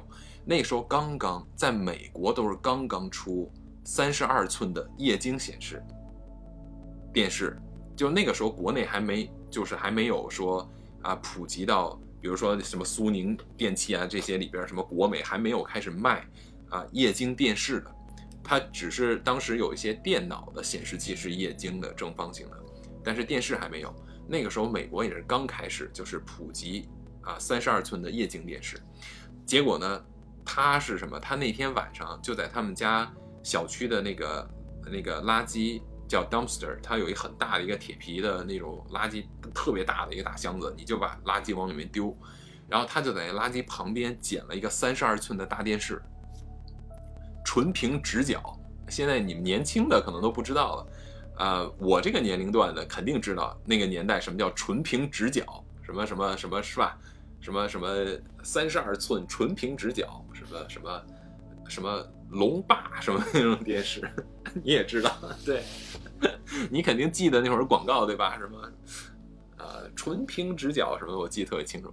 然后他当时跟我们说。看，我剪了一个三十二寸的纯平直角，然后我就去，我说哇塞，哪儿剪的？他说就就那刚才那个，我一出去一看，哎，那个垃圾箱旁边怎么有一电视？我就说试试吧，一搬回来能用啊，好好的。他说可惜了，没有那个没有那个遥控器，但是呢，那个年代电视它那个一打开可以，里边有那小小按键嘛，你可以摁，对吧？就是选择那个换台。他说：“哎，没关系了，反正免费捡的嘛，就麻烦点呗。说到时候我去那个超市的时候配一个遥控器就好了。结果你你们猜怎么样？我们当时是晚饭的时候去他们家，然后就开始做饭，就吃就喝就玩儿，然后呢就聊天。等晚上，当时因为上学嘛，所以呢一般有打扑克，就打什么斗地主啊，要不就什么升级呀，反正就玩玩玩扑克牌，呃，就是纯玩。我们是，我们那个时候是那个不。”就不不是玩钱的，我们那个时候是干嘛？玩惩罚，就是输了以后哈，你手上有几张牌就喝几杯水，然后惩罚更严重一点的，就是喝汽水反正美国汽水特别便宜嘛，两升不到一块钱，不到一美元，对吧？当时就买几大桶汽水往那一放，然后就是输了牌的一人一杯。输了做仰卧起坐，那你那个比较健康，我们就是喝汽水，喝到最后都因为糖分过高就开始身上发抖，你知道吗？可逗了。呃，反正我们就玩牌，然后等到晚上大大家该散了十一二点的时候，一开门，你们猜怎么着？门口地上放着一个遥控器，就是人家丢电视这家人知道他把电视捡走了，然后。家里边可能找到电视那个 遥控器给他送过来了，放他们家门口了。啊，笑疯了，就是真的这种事情，对，还送遥控器，特别逗。呃，美国是这样的，他们是这样的，就是我们这边哈，我们这边比如说，我要是跟我的一个认识的朋友，就咱们在国内如果要是这样的话，比如说我有一件衣服，我觉得还很好哈，虽然我穿过了哈，但是我觉得很好，也没有坏，也没有脏，也没有什么的。但是呢，可能什么原因我不能穿了，或者比如说小了呀，或者怎么样？哎，比如说我觉得你很适合穿，或者说你的身材适合这个衣服的型号或怎么样的，我都不敢送给你，你知道吧？我就不会跟你说，我说哎，我有件衣服我不要了，给你吧，我肯定不能说这个话，就觉得特别奇怪，对不对？但是在那边我们就会这样，而且是非常好。为什么呢？就是因为，呃，它的逻辑是这样的哈。我给你我穿过的衣服，并不代表说你买不起这个东西，而是什么呢？而是说，我我我现在用不了这个东西了，但是这个东西还很好，我不想浪费它的价值。对，西西说的对，我不想浪费这个价值。我觉得你可以继续的来使用这个价值，它是这么一个逻辑。所以呢，呃，当我有什么东西给别人的时候，那个人会非常的开心，哇，太棒了，谢谢你。然后呢，我也会很开心哇！那个我这个东西没有浪费掉，对吧？还有人可以继续去使用它的价值。对，只有哥哥给弟弟，姐姐给妹妹，对吧？我们在那边就不是，我们在那边基本上都是不用的东西，先会问一下朋友，哎，我这有这个东西，我不用了，你要不要？然后大家就会，呃，很开心，这样，就直到今天哈，前两天，前两天那个我我给我那个那个数学博士打电话就。就就那个，因为我不是跟你说了吗？我要回去了哦。我机票今天订了，跟各位说一下啊，我十月一号的机票回美国，所以那个时间段可能会停播两天，因为我要倒个时差。然后到具体的时候我再跟你们说。反正我十月一号的飞机票已经订好了。然后前两天我给他打电话跟他说的时候，我就跟他啊，我就跟他老婆聊天，因为我们就是公放嘛，他不怎么说话，他老婆说。然后他就在那说说那个。那个，他就给我讲，他说啊，我们这两天，啊，我就开车到一个叫 yard sale，什么叫 yard sale？yard sale 意思就是说，啊，比如说有的时候哈，我家里东西太多了，我就在我的房子不是有车库嘛，对吧？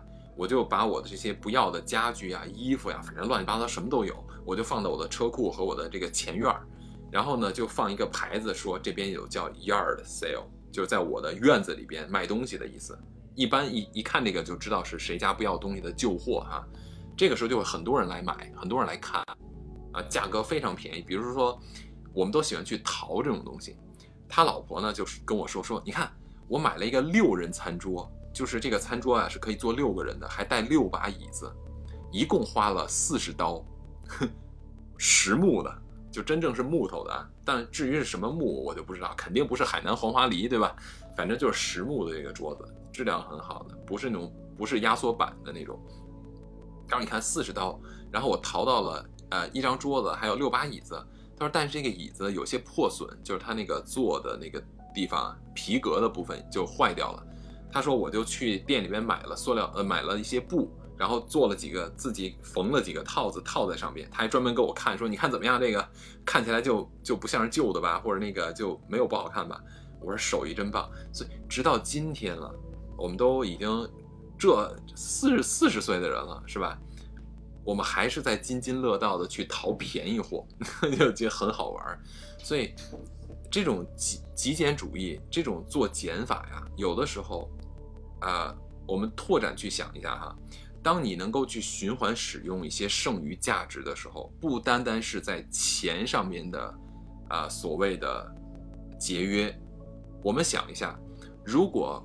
把这木头的东西，因为它有一点点瑕疵坏掉了，就直接丢弃掉了。我们要浪费多少木头？要浪费多少木材？我们的随便的一件衣服就这么丢弃掉了。任何你使用的一个人工制造的东西丢弃掉了。我们追根溯源到后边是什么？我们要创造多少的二氧化碳来制造这些东西？我们要创造多少的这种这种？稀有资源的浪费，我们在整个生产、运输、原材料取材、制作，然后到零售，到我们拥有它，然后包括我们在使用过程中，比如洗衣服，我要有多少洗衣液，然后这种废水的产生，我们这些所有的东西，整个人类的一个在我们手里边的小小的物品的循环，都会对大自然带来一个整个循环上面的影响，对吧？土壤、水啊、空气，然后到这个植物，都会受到影响。每一个生产制造的环节和循环，都要在不断的消耗整个地球上面的这种资源。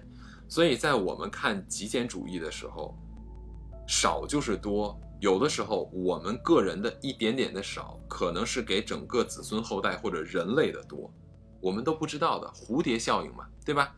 你的一个小小的节约，你带来的这个效应，不单单是给你个人的一个节约，你可能影响了一整个产业链条，你可能影响了一整个这个呃自然循环，你都不知道的。一个小小的善举可能影响整个大道的循环，我们不知道的。所以，我在美国这么多年学到的这些东西，或者说我经历到的这些东西，我觉得很有可能都是，呃，对我来说比去读一个某一个学位更有价值。我看到的生活方式是不同，而且呢，他们给我机会让我去了解它底层的逻辑是什么，这一点我很好，我非常喜欢。再给你们，这是中国的我的同学的例子哈。我再给你们举几个我的美国同学的例子。如果说我这几个同学要是经济条件非常好的话，嗯，在我的那几个有钱的美国同学的这种经济条件对比起来的话，他们最多算是一个中产，最多最多算个中产，就这么个概念。嗯，连有钱人都算不上，最多是个中产。嗯。我的一些同学，他们比如说可能爸爸什么父母是什么，像类似于 Armstrong 这样公司的副总裁，呃，类似于像 n u k e r 这种，就是啊五百强的这样的公司的什么 CFO，就是首席金融师这种哈。所以呢，就是家里都是超级有钱的那种，但是他们的生活非常简单，呃，也非常有礼貌，也没有完全没有这种富二代的这种。这种见这种这种这种这种恶习或者对对比哈，嗯，我我跟你们说过，就是我在读大学的时候，我我有那个去餐馆打工，对吧？我有做服务生。那我做服务生的时候，我就接触了两个同学啊，两个同事啊，当然都是美国人啊。其中一个同事呢，嗯，我从来都不知道他的家庭情况是什么，然后。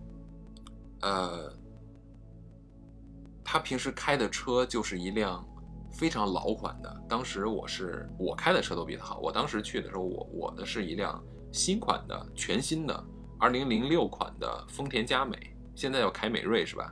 那个时候很贵，那个车，那个车在国内的时候，那个年代啊，两两千年初的凯美瑞在国内可能要卖四十多万吧，我记得是。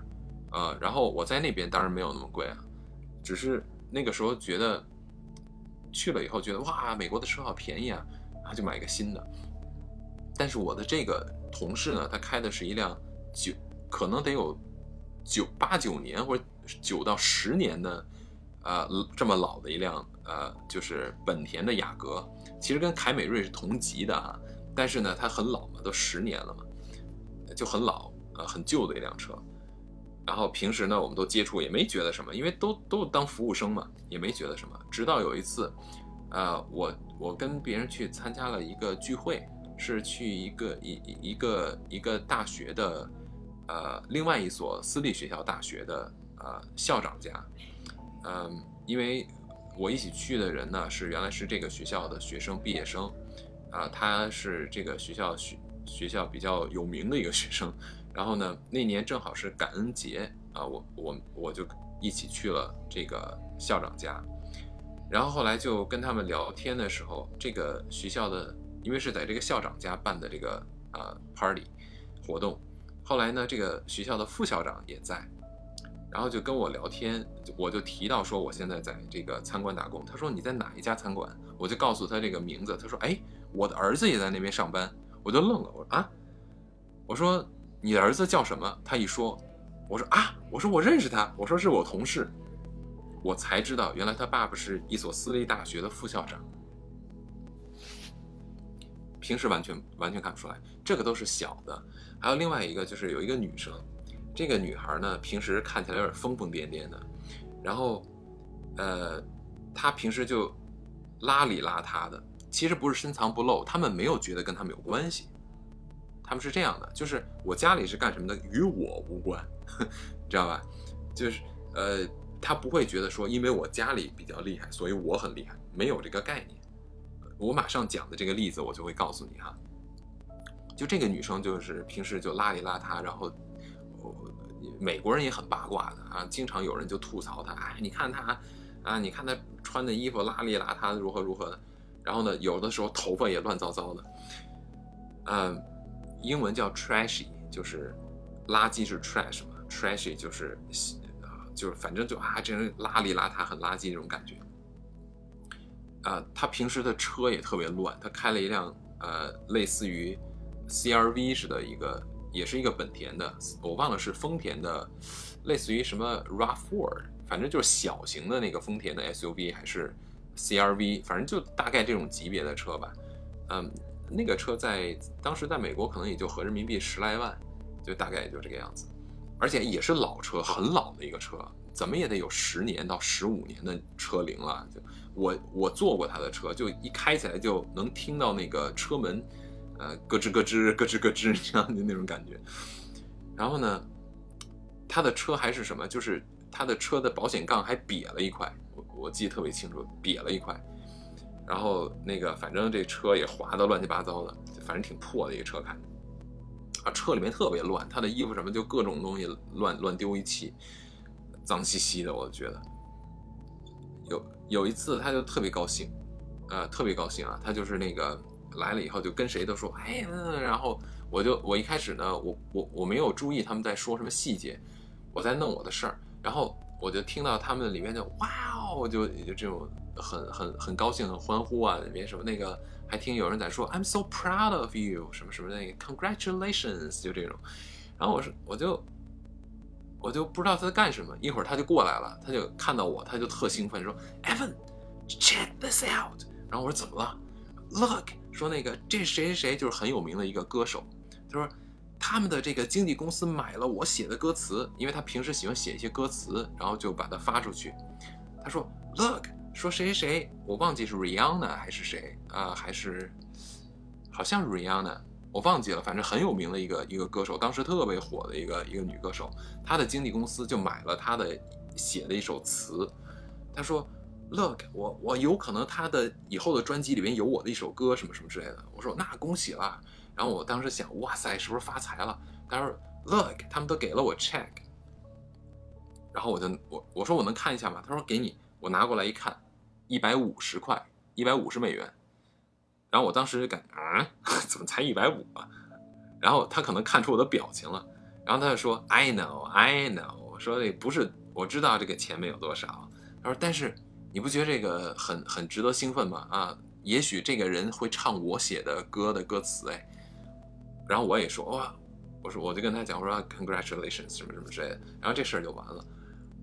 我为什么要说这个东西？就是你想吧，一百五十美元就很兴奋，你知道吧？后来呢，后来有一次啊晚上下班了，然后我当时那天晚上我们都是上晚班，我们的那个。工作结束以后，一般下班可能都要将近一点了，因为一般餐馆可能十点半会打烊，打烊完了以后，有的时候有一些客人还没有完全走，所以等他们吃完饭，可能就将近十一点了。餐馆啊，它就是客人走了以后的后边的工作还很多，呃，服务生不光是要负责清理那个桌子和这个点菜这些，包括之后的整个的这个呃店面的清理，包括后边。啊，什么饮料机附近呀、操作台呀都要打扫的，所以呢，还要每一个人去核算他们今天的小费有多少，还要到啊，就是运营经理那边去啊核对账目。所以呢，把所有的这些东西都搞完了以后，基本上就要到十二点多一点了。然后那天晚上就是我是最后叫 closing，就是他每天都会有两个人就轮流值班这种。就是所有人走完了以后，那天你不用干活，你就所有人走完以后去检查啊，就他们的都干好了没有？如果你要是放别人走了，你就要干，对吧？所以我就是 closing 的人，最后走等于是。等我出来的时候，我发现，哎，那边他的车还在那儿，我就过去，结果他坐在车里边，他坐车里哭呢。我说你怎么了？他说我车坏了。我说那你找你家人呢？他说找了，但是他们都不接电话。他说我不知道怎么怎么回家。我说我说那那我我要不我带你回去啊？他说你方便吗？我说可以啊。我说没关系啊。他说已经很晚了。我说没事儿。我说那个我就带你先回去好了。结果他就很感谢我嘛，我就开车送他回家。然后等我开到他那个小区的时候。就他附近的时候，我就我就愣了，我说咱们这到哪儿了？他说我家就在这边。然后我当时很诧异，我说你家住这边吗？他说对啊。然后他说啊不应该说我父母家住在这边。他说因为那个我自己是住在另外一个公寓，但是我我我今天要回我父母家，明天我要跟他们借车，然后我要那个再处理我那辆车的事情，所以我今天必须要回他们这边来住。就是超级有钱的人住的地方，然后我就开过去了，我就跟着他走，我也没说话，我就就跟着他走，他就跟我说哪个哪个啊到了，然后就我就开进去了，跟城堡一样的房子，我就进去，我看着他，我说你们家是干什么的？我当时超傻，我说你们家是干什么的？然后他说啊，我我我爸爸是那个，就刚才我提到的那个 Nuker，就是美国最大的钢铁公司之一啊。他说啊，我爸爸是那边的 CFO。我啊，就是就是咱们你你记得吗？刚咱们是提到标普五百嘛，对吧？就是五百强的公司，这家公司就是五百强里的。他爸爸是啊，这个首席金融官。我说哦，我当时想，后来后来再上班的时候，我就问他，我说你们家这么有钱，我说你干嘛还跑出来打工啊？为什么要跑出来当当服务生？他说：“那我爸妈的钱，跟我没关系。”所以就是他们很多人都是这样子的，就是父母的成就和子女无关，父母的成就跟他们的生活也没有直接的关系。如果父母愿意给他们钱，那是父母的选择；父母不给他们钱，他们也不会记恨父母，说你们这么有钱，为什么不给我？凭什么还让我出去上班？完全没有这个概念，完全没有这个概念。所以这种价值的判断是。完完全全不一样的，感觉那边的人，呃，他们都有自己的独立的人格。我觉得想想也合理啊。如果我们要所有的生活和经济来源要依靠我们的父母的话，呃，比如说现在经常流行提到的掏空六个钱包，对吧？然后来付个首付这种事情，那我觉得，我觉得这个很难做到一个成年人的一个一个真正。独立人格，对吧？因为无论如何，你都是欠了父母的大债了。我并不是，虽然我自己也有孩子了，对吧？我并不认为说，啊，所谓的父母的养育之恩是作为父母可以向子女去索取的。我绝对不这么认为。不管是我对我的父母，还是我对我的孩子，我都不这么认为。首先，第一点，我觉得我我跟我妈这一点比较好，就我妈也从来不会要求我什么。就首先第一点呢，我自自己的认知也是，我来到这个世上不是我的选择，不是我要来的，对吧？然后我对我的孩子也是这概念，他们来到这个世上也不是他们的选择，是我把他们带来的，所以这个就是我的责任和义务来让他们长大。那作为我的父母，也是他们的责任和义务让我长大。但至于长大以后的事情，那就完全是我独立的了。如果再牵扯到，他们有责任和义务的话，那就是我做比较混了。至于我对父母的这些所养育之恩的这些东西，那是出于我应该如何做，而不是作为父母的角色可以来要求我的。这个可能跟很多人的这种价值观或者家庭这种价值判断是不一样的。嗯，我我可能也是受到就那边呃思想的影响，他们是完全独立的。人格是独立的，啊，责任关系也是独立的，但是他们的亲情是非常亲的，他们的亲情一点都没有受到这样的影响，并不会因为说，比如说，我觉得，啊，就是父母养我长大是你的责任，你尽到了责任，所以我就必须有对等的责任来回报。没有，在美国的父母，我把你养大以后，我责任尽完了，后边的生活是你的，我不要求你来。照顾我，甚至我都不想让你来照顾我，因为他会认为说，如果我长我岁数大了以后，由我的孩子来照顾我的话，那么我的人格就不完整了，我就会失去我的独立性。他们非常重视这一点，所以呢，包括我我妈妈现在也是这样，就是我们回美国也不会，她也不会跟我一起生活，她也会有她自己的生活，她也不愿意让我跟她一起生活，最多就是嗯，咱们住的近点就行了，就这样。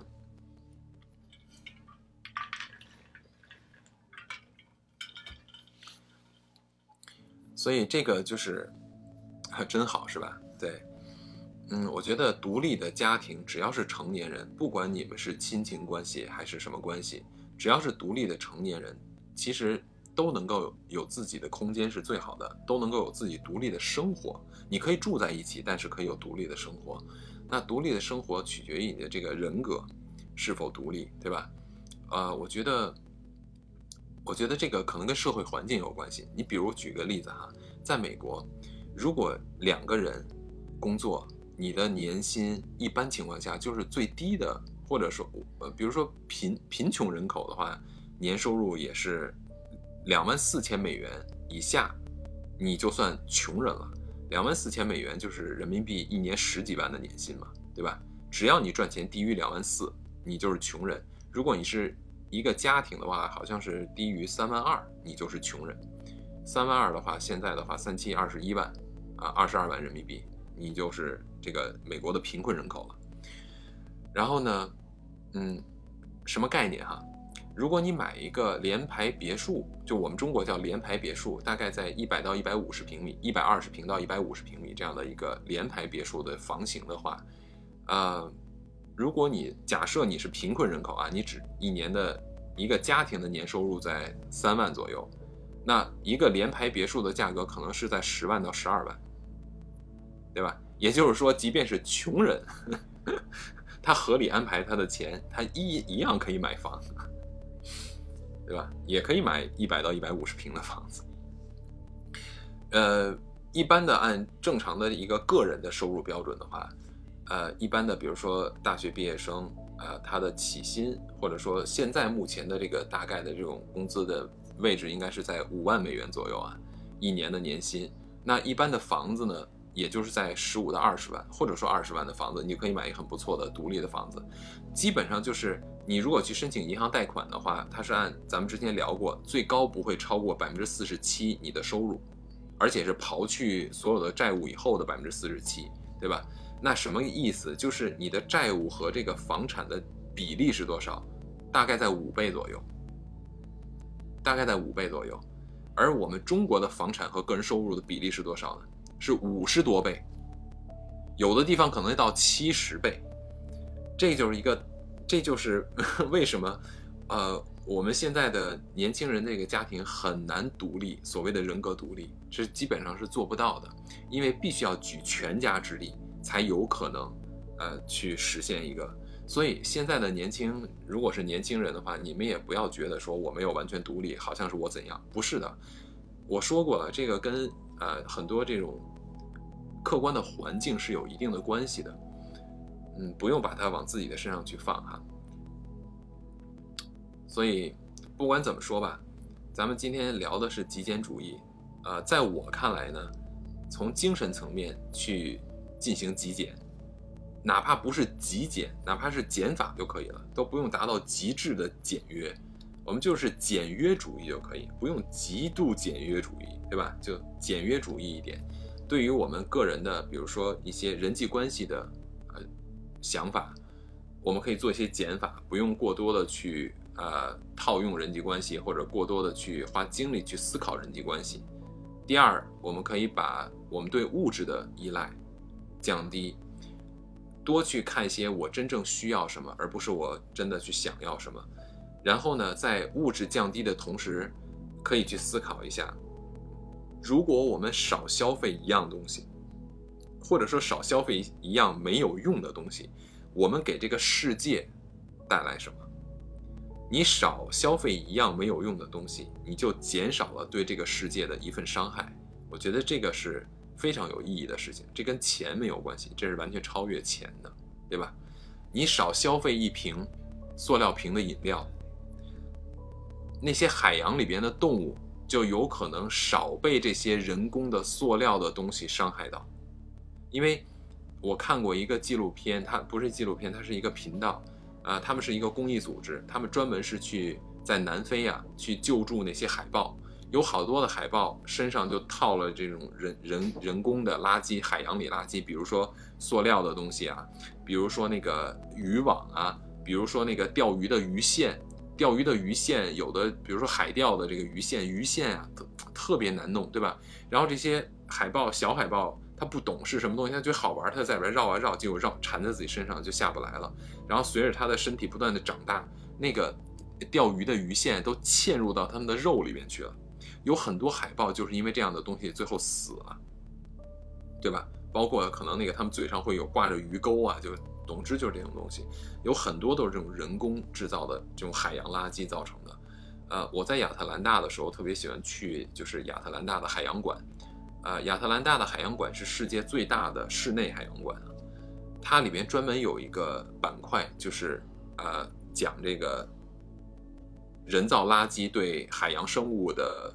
这种伤害，我看了以后感触非常的深。嗯，我就我那个时候才意识到，我们的一个小的这个就是饮料的塑料瓶盖，如果在海洋里边的话，可能会造成很多生命的遗失。因为有一些动物，比如说海龟，它误食了这个瓶盖的话，它没有办法消化，对吧？它就会死掉了。它死掉以后，当它的尸体腐烂掉以后，这个瓶盖没有腐烂，这个瓶盖会从它的尸体里边飘出来，然后有可能又被另外一个动物去吃掉了。所以有的时候我我就在想说，我们去减少一些没有必要的这种消费或者物质上的东西的时候，我们很有可能对整个自然环境或者对整个动物界，可能都你都不知道你帮了多少动物。这个是我我我非常喜欢的一个想法，包括对大气啊，包括对啊这个树木的损害，对土壤的污染的损害，这些对吧？我觉得这个很很有意义的一件事情。嗯，还有一个就是刚才咱们提到的关于这个不会被胁迫，不会被诱惑。如果能够把这个简约的这种思维方式啊用到。我们日常的生活的各个地方的时候，我们会获得真正的自由，是内心的自由，是人格层面的自由。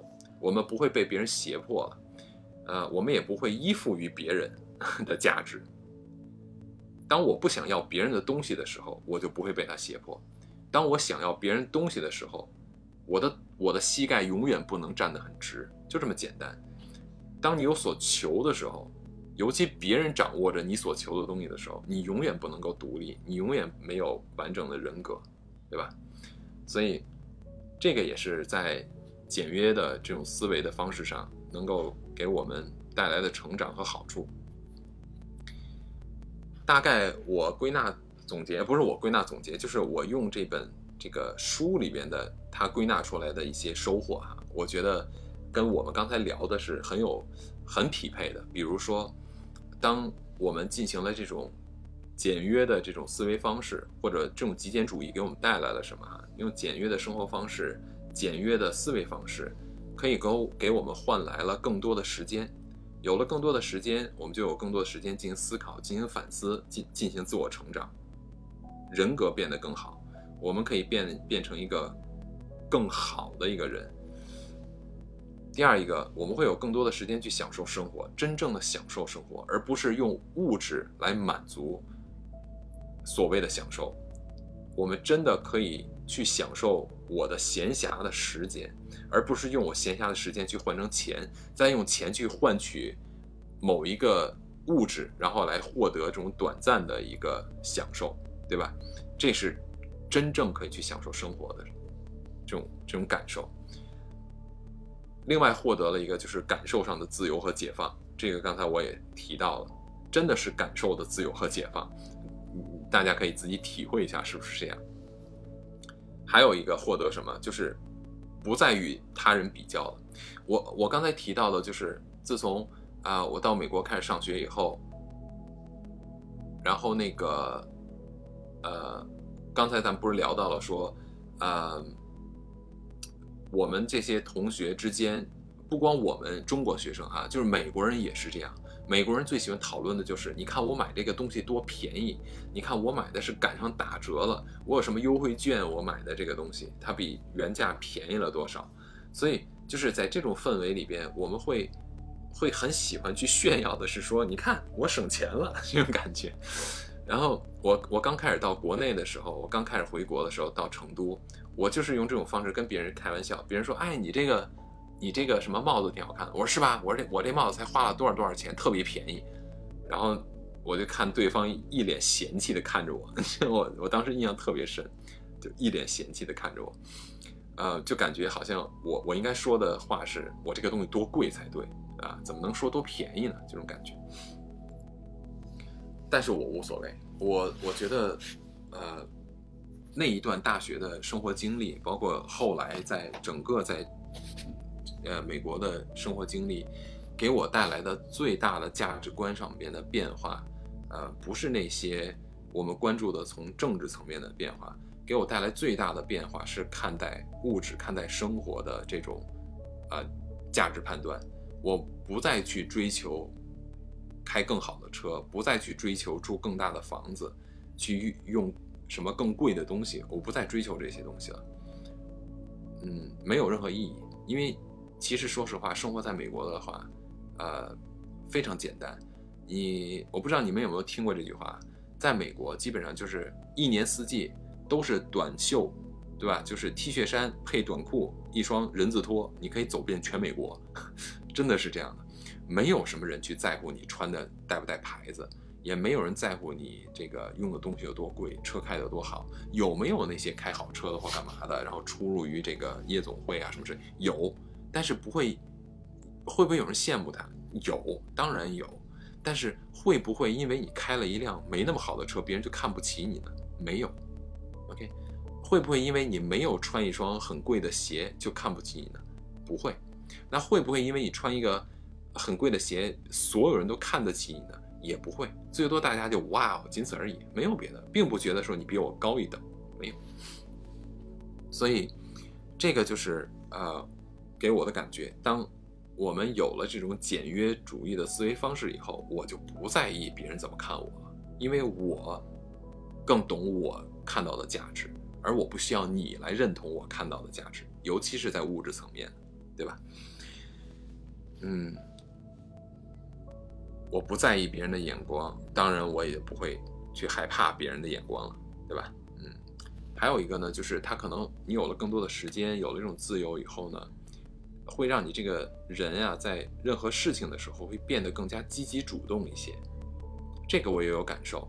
就当我意识到了，呃，作为人类给这个世界、给这个自然、给这些没有能力来改变和抵抗的这些呃动物、植物们带来了什么样的创伤的时候，我就觉得我要力所能及的，哪怕在日日常生活中去。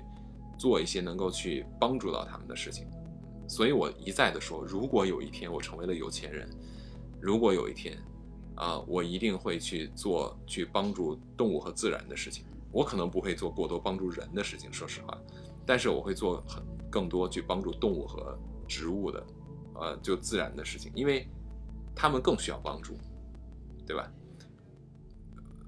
所谓的这些什么扶贫呀。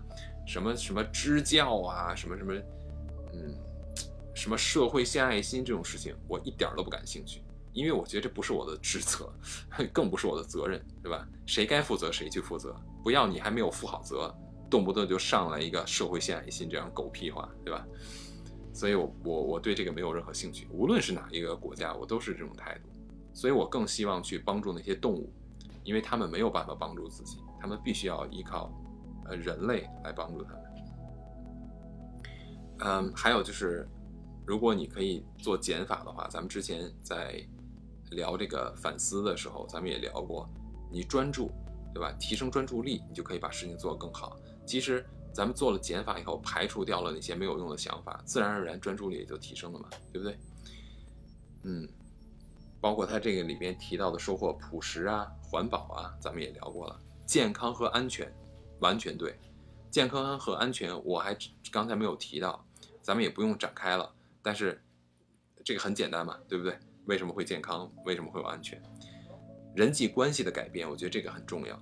人际关系的改变，呃，当你能够以简约的思维去生活的时候，咱们刚才提到了，你减少了很多没有意义的人际交往，看起来你的朋友变少了，但是志同道合的朋友会变多的，因为你有更多的时间专注于那些有价值的人身上，你会有更多的时间专注于那些值得你去关注的人的身上，呃，你会有更多的时间去。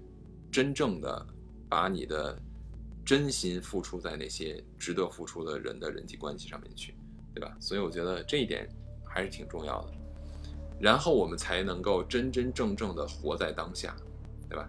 活在当下不是不管不顾，是我要懂得当下是什么才叫活在当下。如果完全不懂得当下是什么，那你就没有活着，对吧？嗯，最后一点，我觉得他提提说的这一点是非常重要的，就是当我们用这样的方式去生活，当我们用这样的方式去思考的时候，你会越来越感恩，你真的会有感恩的心。呃，大家有没有体会到现在的我们的这个社会，感恩的人特别少，有感恩的心的人也特别特别的少，而且越来越少，对吧？所以我就是在，呃。我们就是在这个在，呃，减少了我们更多的没有意义的思考的时候，就不会去追逐和追求那些没有意义的东西上，我们就会有更多的心思放到值得放的人或者物或者事上面去。这样的话，你这种感恩的心自然就会出来了，对吧？我我就现在。想到了这些动物以后，我就觉得他们为人类牺牲太大了，所以我自然而然会生出这种真的这种感恩的这种心。有的时候就会想啊，如果我少喝一瓶汽水，就可以挽救几个海洋生物，或者哪哪怕是动物界的，你想一些小猫小狗啊，是吧？那个野生的一些什么动物，它要误食了这种塑料的东西的话，你觉得它会不会死得很痛苦？我有时候在思考。它们吃下去以后，它们在死的过程中的这种挣扎，它们为什么要去承受这种痛苦？如果如果我 如果我的一个小行为可以，也许可以避免掉几个这样的野生的动物，啊，他们的这种痛苦的话，我其实会有一种幸福感，我会觉得挺高兴，对，嗯，所以我现在尽可能都去使用一些可以重复去使用的东西，除非是。没有办法，对吧？尽可能的我会去使用一些可重复使用的东西。OK，那今天我跟大家聊的主题，关于这个少就是多的这种简约主义的这种思维方式，或者叫极简主义的这种概念，简约主义的生活方式、生活态度以及思维方式的话，我觉得。真的是一个可以让我们的内心丰富起来的生活方式或者思维方式，嗯，我们的内心就不会再依赖于物质，不用用物质的这种东西来充斥我们的这种满足感、成就感和欲望。这样的话，我们会活得更独立、更自由，对吧？OK，那今天我的主题跟大家就聊到这儿，我保存一下，马上回来。哟，青青来了，马上。